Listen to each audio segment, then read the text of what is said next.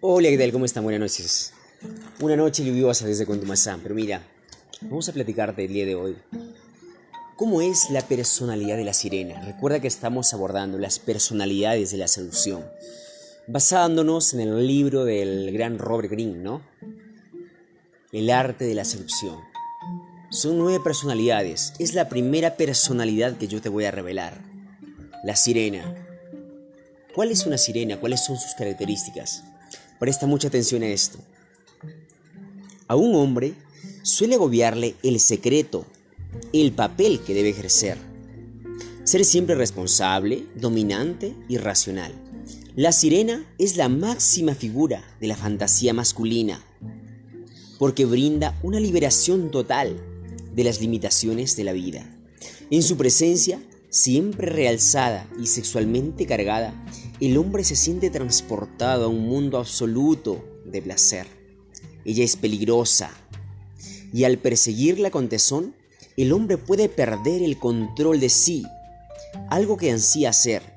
La sirena es un espejismo, tienta a los hombres, cultivando una apariencia y una actitud muy particular en un mundo en el que las mujeres son con frecuencia demasiado tímidas para proyectar esa imagen. La sirena aprende a controlar la libido de los hombres, encarnando su fantasía.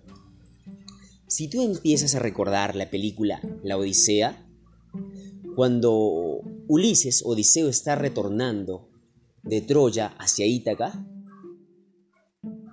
hay unas sirenas pero una diosa le anticipa que si él va a donde están esas sirenas, posiblemente él iba a morir.